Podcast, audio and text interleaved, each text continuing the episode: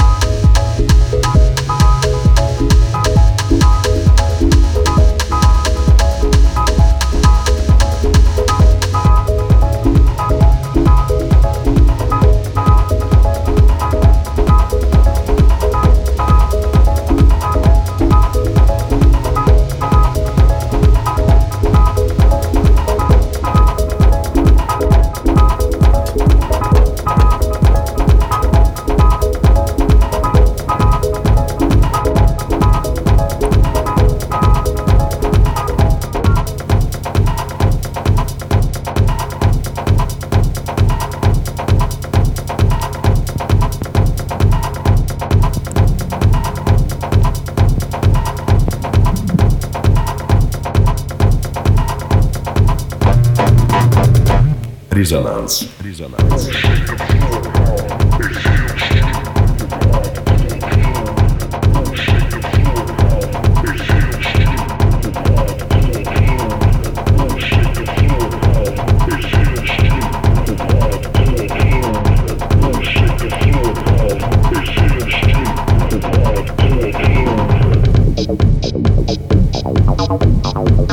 Thank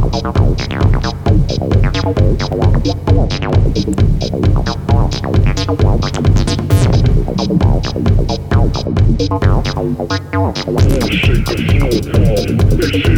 snow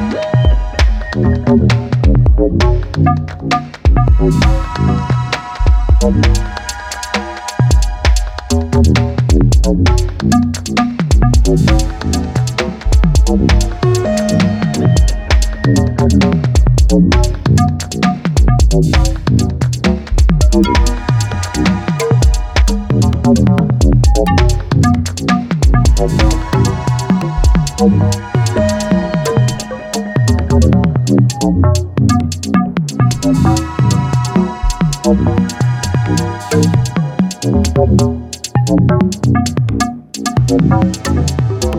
you.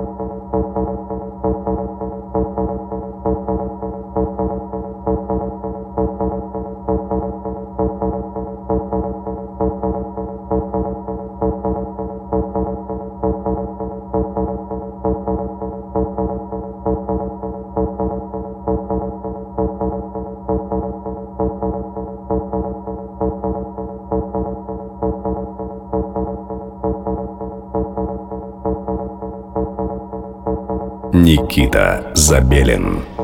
You're listening to Beats in Space here on WNYU 89.1 FM New York. Here with the host Tim Sweeney and Nikita Zabelin. Thank you so much for coming down. Thank you first for inviting me here. No, um, so what's going on with you right now? You have you have please, a please don't ask me what happens with the Russian electronic scene. electronic, yeah. Well, the most common question that I that they, ask I didn't ask you that question okay, yet, okay. uh, but uh, um, okay. Yeah, we we didn't go there yet. Hold on. What I was asking, what was going on with you? Okay. I, Meaning, you have um, you're doing a record label, right? Yeah, I'm doing a record label about Russian electronic music. Okay, so see, I would have gotten to that question if you had just let me, and then I would have. Okay. And then you would have been yeah bored by okay, it. so uh, so yeah yeah you're right. So um, what's about me? I'm I'm totally fine. I just uh, came from Los Angeles uh, where I did a nice set and. You like my, Los Angeles? Yeah, I like. I really. You like it more than Los New York? Uh, I can say Quite, that uh, no, no, no. It's different. It's different. Like here, it's completely different vibe. You know, uh, it's uh, New York mostly. Um, for me, it looks like Moscow a bit. There is Yeah. like the same kind of power and energy, and and the ground is shaking uh, always. You know, you can feel it. And- Subway. yeah, and you can. yeah. And you know that you can change everything here. I mean, the whole the world. Yeah. That's and right, LA, that's LA right. is different. I mean, that if you're a musician, in my opinion, maybe it's better to be there, like to concentrate on yourself, not to be hurry, like to be more. That's more true. Like, it is yeah. true. They have a better life, but That's You you know. say, not me. um, okay. So um, after after LA, then what happens? Uh, You're playing- yeah, on 21st, I'm gonna play in Miami. uh, in Electric Pickle. Nice. Uh, so yeah, if you are there, so you're welcome, and I would be love to see you there.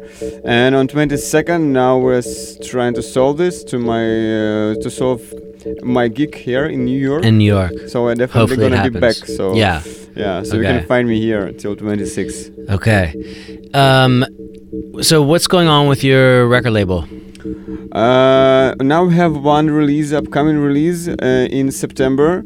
It's gonna be Eurofev. It's it's really nice uh, release, and this guy is really outstanding. He just released on Gost Zvuk. It's another Russian label, and we preparing. He's like I can say that this is kind of a mini album because it's gonna be six tracks, and you can check it on Juno already to pre-listen it, and it's very interesting in my opinion. And you know that according talking about my label, uh, I want to say that it's the most meaning for me. The the most important thing about this is to discover kind of a Russian character in music.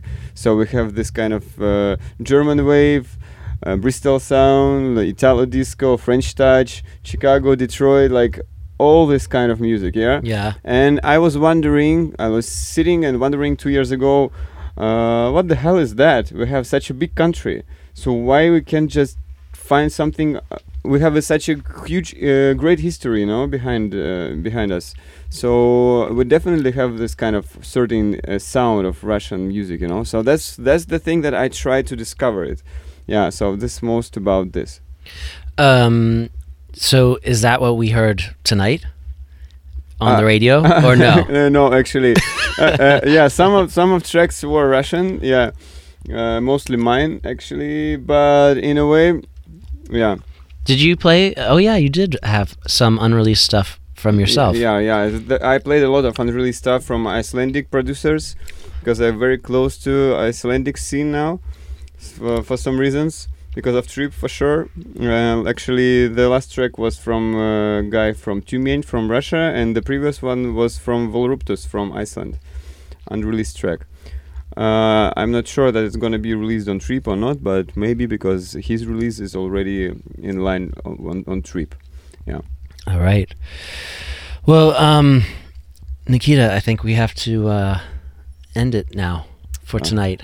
Unfortunately, we could Unfortunately. talk forever. I, we could we could just talk forever. I know. We'll save that for another time. yeah. Okay. Um, good luck with the rest of the U.S. tour. Yeah.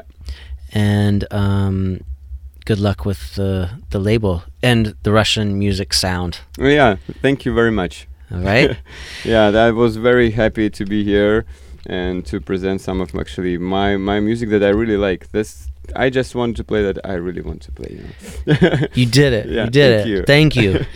um, so that is it for us tonight. Thank you all for listening. We'll be back next Tuesday, 10:30 p.m. to 1 a.m. here on WNYU 89.1 FM, New York.